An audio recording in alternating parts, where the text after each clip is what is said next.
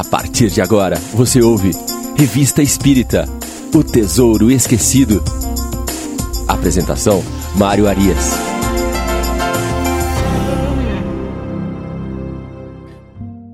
Olá, estamos de volta com o programa Revista Espírita O Tesouro Esquecido. Nosso programa de número 19 continua a sua viagem pelo ano de 1858, mais especificamente no mês de maio, e é o terceiro programa que nós nos referimos a esta edição de 5 de 1858. Retomamos as palestras familiares de Além Túmulo. Desta feita, o entrevistado desencarnado é um espírito que se apresenta com o nome de Mozart. Kardec começa o artigo da seguinte forma: Um dos nossos assinantes enviou-nos as duas entrevistas que se seguem com o espírito de Mozart. Ignoramos onde e quando se realizaram. Não conhecemos o interpelante nem o médium. Somos completamente estranhos a tudo isso. Entretanto, é notável a perfeita concordância que há entre as respostas obtidas e as que foram dadas por outros espíritos sobre vários pontos capitais da doutrina, em circunstâncias completamente diferentes, quer quanto a nós, quer quanto a outras pessoas, e que transcrevemos em números anteriores e no Livro dos Espíritos. Sobre tal similitude, chamamos a atenção dos nossos leitores, que da mesma tirarão a conclusão que lhes parecer mais adequada. Aqueles, pois, que ainda pudessem pensar que as respostas às nossas perguntas são um reflexo de nossa opinião pessoal, verão se, nestes casos, nos foi possível exercer qualquer influência. Então, nesta introdução, Kardec já traz alguns itens importantes. Primeiro, ele diz aqui que ele não conhece o interpelante, né, os dois interpelantes que fizeram as entrevistas, e nem o médium que foi o responsável por essa comunicação. Então ele já se coloca como estranho a esse tema. Olha, não conhecemos essas pessoas. Mas uma coisa que ele chama a atenção aqui é a perfeita concordância entre as ideias apresentadas por este espírito e as ideias contidas no corpo doutrinário, que haviam sido é, é, coletadas, né? Que haviam sido coletadas ao longo dos, dos primeiros é, momentos aí de compilação da doutrina espírita. Ele chama atenção aqui, então, pelo que mais para frente Kardec iria denominar de Conselho Universal do Ensinamento dos Espíritos. Normalmente, para que essa, essa metodologia é uma metodologia que Kardec cria para poder aferir se os conceitos doutrinários tinham concordância entre os espíritos. Normalmente, para que isto ocorresse, elas deveriam ser comunicações espontâneas, uh, deveriam ter preferencialmente um caráter doutrinário, e ser apresentadas em vários locais diferentes por diversos médiums e que esses não se conhecessem, não conhecessem a ideia inicial. Desta forma, poderia-se comparar estas respostas e buscar onde estava a concordância ou até a discordância entre os espíritos. Ele vai trazer então que é extremamente interessante como esta entrevista desse espírito se mostra em concordância com esses ensinamentos e o que demonstra também um certo grau de superioridade, de lucidez desse espírito que se apresenta como Mozart. Vamos então avaliar algumas perguntas que nós selecionamos aqui, uh, entendemos como interessantes para o desenrolar da nossa reflexão. As perguntas de número 3 até a pergunta de número 7 é, vai falar de mediunidade e características do fenômeno mediúnico. A pergunta de número 3 diz assim: Que é o médium? O agente que une o meu ao teu espírito. Número 4. Quais as modificações fisiológicas e anímicas que, malgrado seu, sofre o médium ao entrar em ação de intermediação? Resposta: Seu corpo nada sente mas seu espírito, parcialmente desprendido da matéria, está em comunicação com o meu, unindo-me à voz. Número 5. O que se passa nele neste momento? Nada com o corpo, Apenas uma parte de seu espírito é atraída para mim. Faço sua mão agir pelo poder que o meu espírito exerce sobre ele. Pergunta número 7. Quais os elementos que concorrem para a produção deste fenômeno? Resposta: a atração dos espíritos, com o fim de instruir os homens leis de eletricidade física.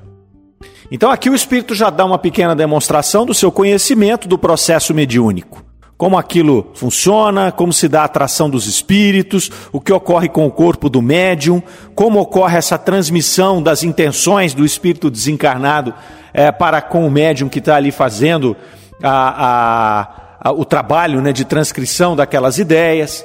Ele já demonstra ali que ele tem essa clareza de pensamento. E aí segue o diálogo, né, das, da pergunta número 8 até a pergunta número 11 é, o espírito vai ser questionado sobre as leis e as condições que regem o fenômeno mediúnico. Ele aqui não vai apresentar detalhes, ele alega que não está na hora de promover essa revelação. Também é outro ponto importante. Kardec estava ali no começo né, do desenvolvimento da doutrina espírita. E aí os espíritos iam trazendo as informações de maneira homeopática de modo em que se pudesse organizar aquilo tudo, compreender, assimilar um conceito para começar com outro conceito. As coisas são assim. Né? A luz deve iluminar, mas se ela for muito forte, ela nos cega. E é assim que a doutrina espírita foi colocada para os homens. Ela foi colocada paulatinamente, de modo que nós pudéssemos ir compreendendo, assimilando os conceitos, construindo aquele arcabouço teórico, a fim de colocar um novo conceito por sobre aquela base que estava sendo estabelecida. Isso se dá até hoje, é um processo que vai durar é, séculos e séculos, porque são muitos conhecimentos e nós precisamos, inclusive, da ciência a nos apoiar nesses conhecimentos. É interessante quando aquele é questionado, ele diz que não está na hora de promover esta revelação. A pergunta número 9, que ele está tratando justamente desta impossibilidade de trazer, ela diz assim: qual o princípio determinante desta manifestação mediúnica? A resposta: não posso dizê-lo. Poderia nos revelar suas leis? Não, por enquanto não. Mais tarde tudo sabereis. Número 11. Em que termos positivos poder-se-ia anunciar a fórmula sintética desse fenômeno maravilhoso? Resposta: leis desconhecidas que não podereis compreender. Então, o interlocutor insiste nesta questão de conhecer o processo, conhecer as leis, e o espírito se esquiva de todas as respostas, de maneira bastante polida, mas ele vai deixando ali a sua impossibilidade de esclarecer aqueles temas. É uma coisa interessante se nós pensarmos, porque Kardec nos mostrou lá que essa pergunta não foi feita na Sociedade Espírita de Paris. Ela chegou até ele, esses dois diálogos chegaram até ele. Então, nesse grupo onde estavam esses médiums, né, entrevistando esse espírito, às vezes o próprio espírito sabia que para aquele grupo essas informações ainda eram informações que não deveriam ser ditas. Mas se essas mesmas perguntas tivessem sido feitas pela equipe de Kardec na Sociedade Espírita de Paris, talvez este mesmo espírito tivesse tido a autorização de ir um pouco além, de revelar um pouco mais a respeito dessas leis. Até isso a espiritualidade teve o cuidado naquele momento, de trazer as coisas para as pessoas corretas, para que elas, para que elas pudessem estabelecer os conceitos, fazer a compilação de uma forma consistente, consistente, de uma forma científica, de uma forma que trouxesse esse esclarecimento e essa base que perdura até hoje na doutrina espírita. Vamos avançando aqui no diálogo. Perguntas número 15 e 16, ele passa a falar sobre a situação do espírito após a morte. Vejamos a pergunta de número 15. Como espírito imortal, a alma tem consciência do momento da morte? Consciência de si mesma ou do eu imediatamente após a morte? Resposta: A alma nada sabe do passado e não conhece o futuro senão após a morte do corpo. Então, vê sua vida pretérita e suas últimas provas. Escolhe sua nova expiação para uma outra existência, bem como a prova a passar. Assim, ninguém se deve lamentar do que sofre na terra, mas deve suportá-lo com coragem. Pergunta 16. Depois da morte, acha-se a alma desligada de todo o elemento, de todo o laço terrestre? Resposta: de todo o elemento, não. Ela tem ainda um fluido que lhe é próprio, que extrai da atmosfera de seu planeta e que representa a aparência de sua última encarnação. Os laços terrenos nada mais são para ela. Essas duas perguntas e respostas são muito interessantes porque elas vêm trazer para nós informações que são exatamente concordantes com tudo aquilo que havia sido colocado na doutrina. São perguntas é, respondidas de forma bastante profunda, de forma bastante clara, bastante lúcida e que vem trazer aqui as questões da, do desencarne, do processo ali de perturbação após o desencarne, do conhecimento da realização do espírito, de quem ele é, de quem ele foi nas outras encarnação, nas outras encarnações após o processo de, de perturbação ter se dissipado. Ele vai dizer ainda a respeito da escolha de novas provas, e que o Espírito vai ali elencar aquilo que é importante para ele na sua nova experiência, para o seu processo evolutivo. Isso nos chama a atenção, porque nós já falamos aqui mais de uma vez, que muitas vezes nós não conseguimos compreender por que, que nós estamos passando por essa situação. Por que comigo, não é? Por que, que tantas pessoas levam a vida de uma maneira e eu aqui tenho que passar por essas provas? Ora, nos entendendo como espírito, compreendendo a doutrina espírita, nós vamos observar que nós escolhemos aquilo que é importante para nós enquanto espíritos. Quando mergulhados na carne, nós buscamos aqui uma situação de conforto, uma situação de leveza ao caminhar pela vida.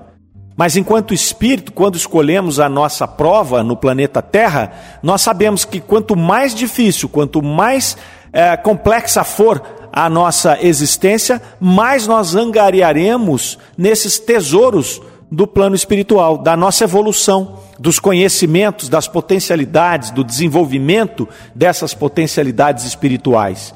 Então aqui esse diálogo é bastante interessante porque ele vem consolidar, ele vem demonstrar para aquele grupo que estava ali entrevistando aquele espírito e também para todos os que foram ler a revista posteriormente, que há essa concordância no plano espiritual. E que esses espíritos superiores, eles estão aqui para nos esclarecer. Basta que nós possamos fazer as perguntas com a intenção correta e da forma correta. Vamos avançando aqui para as perguntas número 21 até a pergunta de número 23. Ali ele vai falar da condição hierárquica dos espíritos. Pergunta número 21. Existe na vida futura uma hierarquia dos espíritos? Qual a sua lei? Resposta: sim é o grau de depuração que a caracteriza. A bondade e as virtudes são os títulos de glória. Número 22. Como potência progressiva, é a inteligência que nela determina a marcha ascendente? Resposta: são sobretudo as virtudes, principalmente o amor ao próximo. E a 23. Uma hierarquia dos espíritos faz supor uma hierarquia de residências. Ela existe? Sob que forma? Resposta: Os espíritos habitam diferentes planetas conforme o seu grau de perfeição. Neles desfrutam de maior ou menor felicidade. Mais uma vez, uma extrema concordância com tudo aquilo que já havia sido publicado na revista, no livro dos Espíritos, nos diálogos ali da Sociedade Espírita de Paris com os, os evocados anteriormente. Então aqui ele vai falar para nós dessa hierarquia entre os espíritos, que ela se dá em função da autoridade moral de cada espírito, do acúmulo de experiências de cada um deles. Vai dizer a respeito de que a bondade e as virtudes são os verdadeiros títulos de glória. Então nós precisamos sim da inteligência, é importante, nós temos que exercitar a questão da inteligência, das ciências em nosso espírito, para que nós possamos evoluir, mas que o mais importante são as virtudes, o mais importante é, são as bondades que nós vamos acumulando, porque é isso que vai nos aproximar de Deus, o Criador. Então é, uma, é um conjunto. E ele fecha a 23 ali, falando a respeito da hierarquia dos espíritos e da hierarquia das residências, da pluralidade dos mundos habitados, como Kardec explorou bastante nas edições anteriores da revista e que nós já tratamos aqui dos mundos evoluídos, mais evoluídos, menos evoluídos, né, da situação dos espíritos que estão em cada mundo desses, quais, quais são as atividades desses espíritos. Né, os companheiros aí que não acompanharam os programas anteriores, eles estão disponíveis, tanto no Spotify, em formato podcast, como em nosso canal do YouTube, o canal do Idefran do YouTube, basta que você procure ali e acompanhe todos os programas, você vai encontrar essas ligações, essas conexões entre os temas e entre as respostas aqui avaliadas. Vamos às perguntas de 20, número 25 e 26.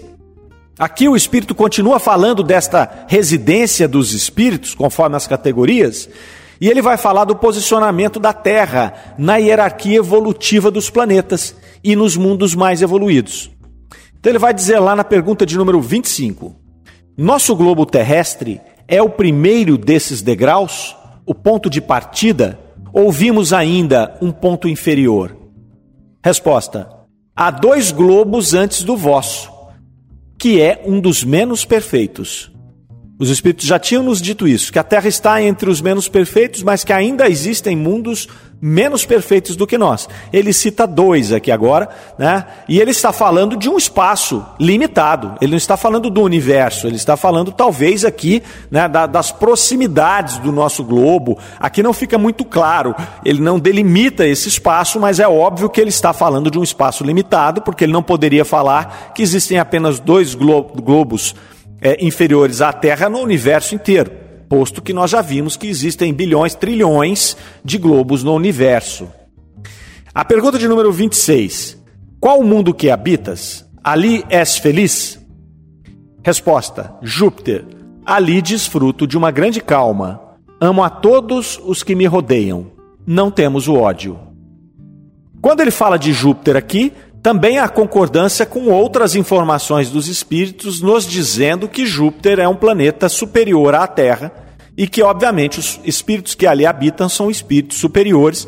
Nós já vimos em edições anteriores que são espíritos da segunda ordem. Novamente, nós voltamos a frisar que a questão de se falar em Júpiter, ela precisa ser observada de vários pontos de vista. Pontos esses que nós já esclarecemos em outros programas e que nós convidamos o ouvinte que ainda não teve a oportunidade de conhecer que os conheça. E aí vamos para a segunda conversa, para o segundo diálogo. Kardec então publicou dois, nós tratamos do primeiro, agora vamos entrar no segundo. Trata-se de uma comunicação aqui, visivelmente, de uma menor profundidade que a primeira, mas que demonstra ser a mesma personalidade que respondeu. Então nós vemos que o interlocutor é diferente. O primeiro interlocutor era um interlocutor com, com um ideal mais profundo, com uma, uma perspectiva mais profunda. E este aqui já é um músico, ele está mais preocupado com essa conexão daquele espírito que se é, identifica como Mozart, da sua profissão de músico. Né? Então, vamos lá. Pergunta, as perguntas de números 2 e 3, ele vai tratar especificamente de música. Ele vai dizer lá na pergunta número 2: O que é a melodia? Resposta: Para ti é muitas vezes uma lembrança da vida passada. Teu espírito recorda aquilo que entreviu no mundo melhor. No planeta Júpiter, onde habito, há melodia em toda parte, um murmúrio das águas, no cintilar das folhas, no canto do vento. As flores rumorejam e cantam tudo produz sons melodiosos. Então aqui ele traz uma boa referência daquilo que nós chamamos de inspiração. Então muitos artistas dizem não saber de onde vêm as suas obras. Ah, eu estava inspirado e aí eu produzi essa obra. Então aqui o Espírito está mostrando que isso aqui pode ser uma lembrança né, de, de, de, vidas passadas, uma lembrança dos momentos em que ele estava na erraticidade e ele teve acesso a essas melodias tão maravilhosas que o Espírito aqui nos, nos informa a ver nos mundos mais evoluídos. E mesmo em nosso caso, quando nós ouvimos uma música que nos toca profundamente, parece que a música, a música toca a nossa alma, segue o mesmo princípio. Né? Pode ser algo que nós ouvimos na erraticidade ou algo que nós é, tivemos contato em vidas passadas. Pergunta de número 3. Nossa música é a mesma em outros planetas? Não. Nenhuma música vos pode dar uma ideia da que temos aqui. Ela é divina. aqui não temos instrumentos, são as plantas e os pássaros os coristas. O pensamento compõe e os ouvintes gozam sem audição material, sem o concurso da palavra.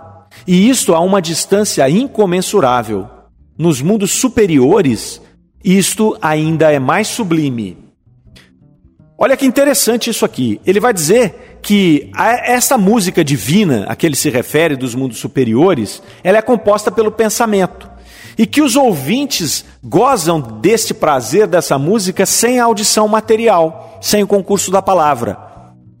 Isso vai bater muito com as informações anteriores dos mundos superiores. E por quê? Porque o espírito nessa condição ele não tem órgãos, ele não tem ouvido para ouvir. Ele não precisa da palavra, ele sente, ele sente por todo o seu ser, por todo o seu perispírito, por todo o seu espírito, 360 graus. Por isso que ele vai falar aqui que isso pode ser ouvido a uma distância incomensurável. Então a transmissão dessa música, desta frequência, desta vibração, seja lá o que for, ela atravessa os espaços e ela chega aos espíritos, e nós vimos aqui que ela é emitida por todos os elementos da natureza pela água, pelos pássaros, pelo vento, pelas folhas. Então é uma coisa muito interessante, muito é, espetacular de nós podermos aí fazer um pensamento a respeito disso. Nas perguntas de número 4 a 6, ele vai nos trazer a condição do espírito nos diferentes mundos. E aí também faz uma conexão com o primeiro diálogo que nós acabamos de comentar. Pergunta de número 4. Qual a duração da vida de um espírito encarnado em outro planeta que não nosso? Resposta: curta nos planetas inferiores, mais longa nos mundos como este, onde tenho a felicidade de estar. Em Júpiter, ela é, em média, de 300 a 500 anos. Número 5. Haverá grande vantagem em voltar a habitar a Terra? Não, a não ser que estejamos em missão, porque então avançamos. 6. Não seríamos mais felizes se ficássemos como espírito? Resposta: Não, não. Ficaríamos estacionários. Pedimos a reencarnação a fim de avançarmos para Deus. Respostas muito interessantes. Ele vai falar aqui da duração da vida, né, que quanto mais evoluído o planeta, mais a vida terrena é longa, até porque nós aí, nós precisamos, quando nós estamos num plano mais inferior, nós precisamos encerrar aquela experiência, que muitas vezes é dolorosa, e partir para uma próxima. É como se assim, por dolorosa que ela é, ela precisa ser curta. É uma, um sinal da bondade divina. Então, se eu tenho uma vida miserável num planeta inferior ao da Terra, vamos lembrar que a Terra, há 4, 5 mil anos atrás, nós tínhamos ali uma expectativa de vida de 30 anos, 40 anos. Hoje nós temos uma expectativa, na média, sei lá, de 75 anos. Então, à medida que nós vamos evoluindo enquanto espíritos, evoluindo enquanto planeta, as nossas encarnações tendem a ser menos dolorosas, menos sofridas, e, portanto, a experiência pode ser mais longa. Nós vamos aproveitar aquela experiência, ir acumulando conhecimentos né, nesta, nessa situação rara que é a da reencarnação. Mas na sabedoria e bondade divina, quando nós estamos lá nos estágios passados, nas, nos mundos muito inferiores, Deus faz com que essa experiência seja mais curta para que a gente possa encerrar aquele momento de sofrimento, repensar na nossa condição no plano espiritual, na erraticidade e já pedir uma nova encarnação. Como o Espírito aqui bem diz, nós não podemos ficar estacionados no, na erraticidade.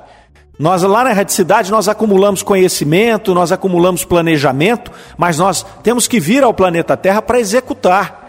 Não adianta nada, é como nós fazemos uma faculdade e não conseguimos colocar em prática aquilo que nós aprendemos. Nós vamos deixar aquele conhecimento e ele vai se esquecer, ele vai se, se desaparecer, né? nós vamos nos esquecer dele. Então é, é super importante esse conjunto aqui de respostas, porque ele vai nos dar uma, uma visão muito clara do que é a evolução e de como Deus se relaciona conosco, né? dessa bondade, na maravilhosa misericórdia divina. Perguntas de 12 a 14, ele vai tratar de Deus e do universo. Pergunta número 12: Ainda te achas muito longe de Deus? Resposta: Ó, oh, sim. 13. Compreendes melhor que nós o que é a eternidade? A resposta: Sim. No corpo não há podeis compreender. 14. Que entendes por universo? Houve um começo e haverá um fim? Resposta: Segundo pensais, o universo é a vossa terra. Insensatos. O universo não teve começo, nem terá fim. Pensai que ele é inteiramente obra de Deus. O universo é infinito. Então traz aqui respostas bastante consistentes também e em conformidade com tudo aquilo que já havia sido dito até aquele momento na doutrina espírita. Vamos agora à pergunta de número 20 até a pergunta de 22. Ele vai falar aqui do auxílio da espiritualidade através da inspiração, da intuição. Pergunta de número 20. Que devo fazer para apurar a minha habilidade? É um músico perguntando, não é? Resposta: Podes evocar-me. Eu obtive a permissão de te inspirar. Pergunta número 21. Quando eu estiver trabalhando? Resposta: Certamente. Quando quiseres trabalhar, por vezes estarei a teu lado. Número 22. Ouvirás a minha obra? Resposta: És o primeiro músico que me evoca. Venho a ti com prazer e escuto as tuas obras. Muito interessante, não é? Porque aqui esse espírito, ele se coloca à disposição daquele encarnado para auxiliá-lo no seu trabalho. E é isso que nós temos ao nosso lado. Se nós, no momento em que nós formos executar uma tarefa, qualquer que seja, um trabalho, um estudo, se nós evocarmos a espiritualidade, o nosso anjo guardião, o nosso espírito protetor, ou algum espírito que nós nos lembrarmos na época que tenha sido um virtuoso naquilo que nós vamos fazer, é, muitas das vezes nós teremos essa oportunidade de tê-lo conosco, ou algum emissário daquele espírito ou daquele trabalho a nos intuir. Porque o objetivo da espiritualidade, sobretudo dos espíritos mais evoluídos, que estão lá habitando esses mundos mais evoluídos, é nos auxiliar na evolução. Eles vão crescer, eles vão continuar o seu processo evolutivo e usando como trabalho até a nossa evolução. É o encadeamento da obra de Deus é o encadeamento de todas as forças da criação rumo ao processo evolutivo dos seres e dos mundos em que esses seres habitam. É maravilhoso. Essas palestras de Além Túmulo são fantásticas. Elas trazem um conhecimento, elas trazem uma oportunidade de nós observarmos o pensamento dos espíritos, né, a condição de vida desses espíritos na erraticidade, a condição de vida dos espíritos superiores e inferiores nos seus planos. É de fato é, esta oportunidade que nós temos de avançar e conhecer esses diálogos com os espíritos é realmente muito rico para consolidar todo aquele conhecimento que Kardec coloca nas obras que nós chamamos de obras básicas. Né? Ali ele já coloca de uma maneira é, já estruturada, né? uma maneira teórica estruturada. Aqui nós estamos vendo como ele colheu essas informações. Então entrevistava-se vários espíritos, e aqui é só uma amostra que ele nos, nos apresenta na revista espírita. Mas ele tinha um vasto material dessas comunicações e que ele ia fazendo essa compilação, né? ali é, juntando aquele quebra-cabeça das coisas que eram tidas ali como verdadeiras através da concordância, né? olhando sempre sobre a questão da razão, da lógica, é muito interessante. E esse segundo diálogo aqui, ele segue até a pergunta de número 37. Aí ele vai falar sobre os familiares do evocador, ele vai falar de provas e outros assuntos é, menos relevantes para a nossa discussão aqui, mas não menos importantes ou interessantes. Então a gente sempre convida o, o ouvinte ah, para que ele possa fazer uso né, da, do Kardecpedia ou de qualquer PDF que existe ah, na internet, caso ele não tenha a revista, e que ele possa reler isso aqui que a gente está estudando, né, para poder absorver os conhecimentos. Às vezes tem perguntas que nós omitimos aqui e que são extremamente interessantes para o, o ouvinte, que, sobretudo aqueles que estão tendo contato agora com a doutrina espírita.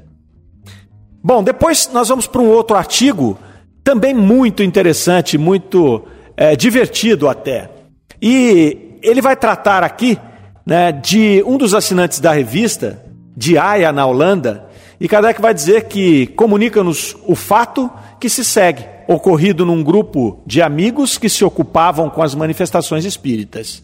Isto prova, diz ele, mais uma vez, e sem contestação possível, a existência de um elemento inteligente e invisível, agindo individual e diretamente sobre nós. Aqui ele vai relatar uma reunião espírita que ocorria na Holanda, em Haia, não tinha nada a ver com a Sociedade Espírita de Paris, e que as pessoas mandavam as comunicações a Kardec, mandavam os relatos. Então ele vai relatar o que aconteceu nessa reunião mediúnica. É muito interessante.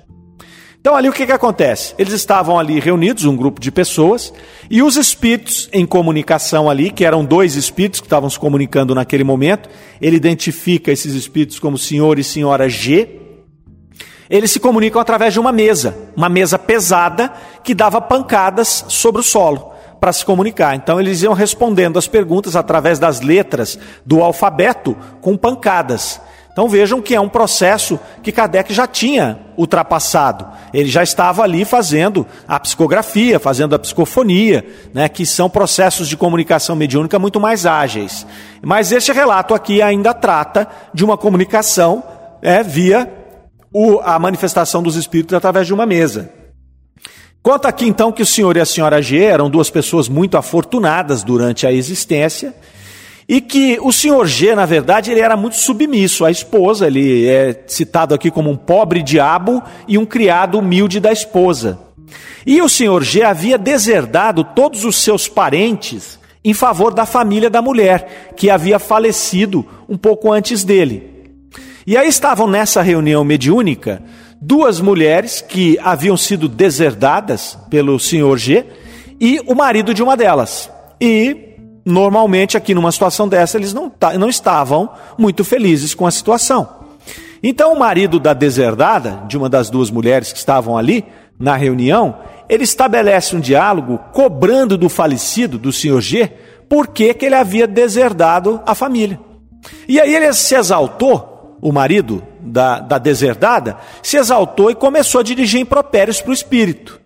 E é interessante porque nesse momento eles relatam que a mesa deu um salto e atirou uma lâmpada que tinha em cima dela na cabeça do interlocutor, criando uma grande confusão na reunião. Bom, o interlocutor se acalmou, pediu desculpas para o espírito ali pela sua conduta inicial, e o espírito se manifestou dizendo que daria conta dos motivos pelos quais eles é, deserdaram aquela, aquela família.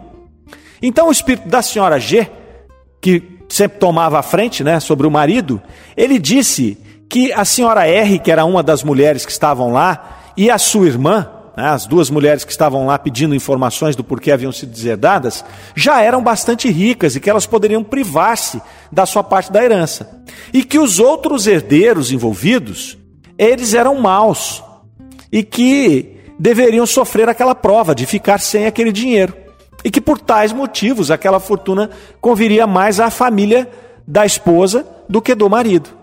Aí o senhor R, que é o marido da mulher deserdada, novamente se irrita e despeja novos impropérios ali ah, no espírito. Novamente a mesa se agita e joga a lâmpada em cima do cidadão, do deserdado. Confusão estabelecida de novo, acalmam-se os ânimos e aí o espírito vai informar de novo que o testamento, na verdade, havia sido ditado por um espírito superior, que não tinha sido uma decisão dos dois, do marido e da mulher, que eles haviam sido intuídos por um espírito superior a proceder daquela maneira. Então, as duas senhoras deserdadas, vendo ali que não tinha utilidade continuar com aquela conversa, o que estava feito já estava realizado, acabam por perdoar os dois desencarnados e aí se estabelece uma conversa interessante, porque o senhor R volta a censurar o espírito né, e, do cunhado, dizendo a ele: olha, é, não há ninguém que chora por vocês aí, porque vocês foram muito ávaros na, na vida de vocês. Vocês tinham recursos, mas não ajudavam ninguém. E olha que interessante a resposta da senhora desencarnada. Ela diz: sim, há uma pobre viúva residente na rua que algumas vezes pensa em mim porque algumas vezes lhe dei alimento, roupa e aquecimento. E aí o, o artigo é concluído da seguinte maneira: como o espírito não houvesse dado o nome da pobre mulher, um dos assistentes a procurou, encontrando-a no endereço indicado. E o que não é menos digno de registro é que depois da morte da senhora G, ela havia mudado de domicílio. Este último é o que foi indicado pelo espírito.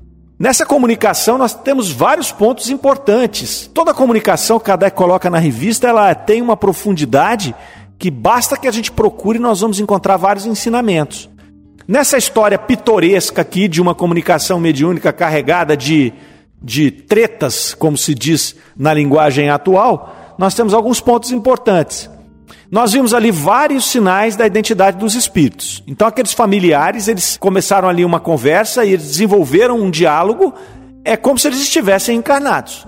Eles estavam ali discutindo um assunto de herança, né, com todos os elementos né, de uma discussão convencional, como se estivessem todos encarnados.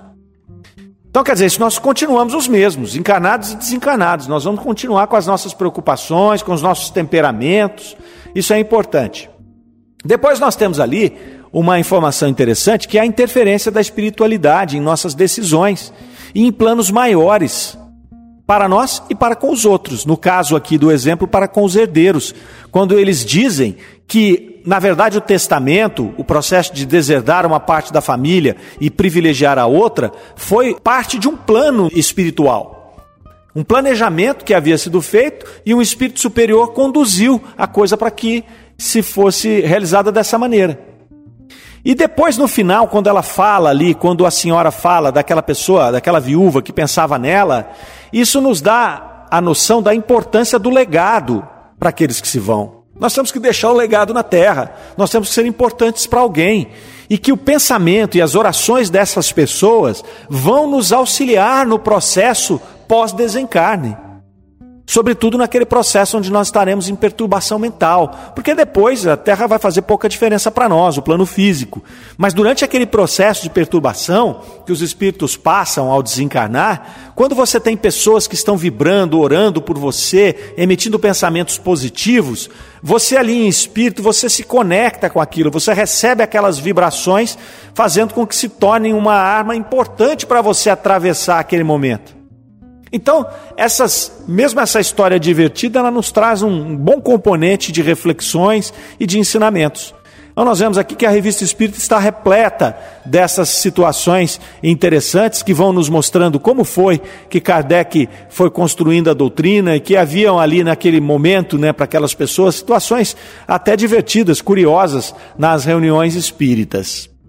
Bom, desta forma nós vamos aqui chegando ao final de mais este episódio do nosso programa.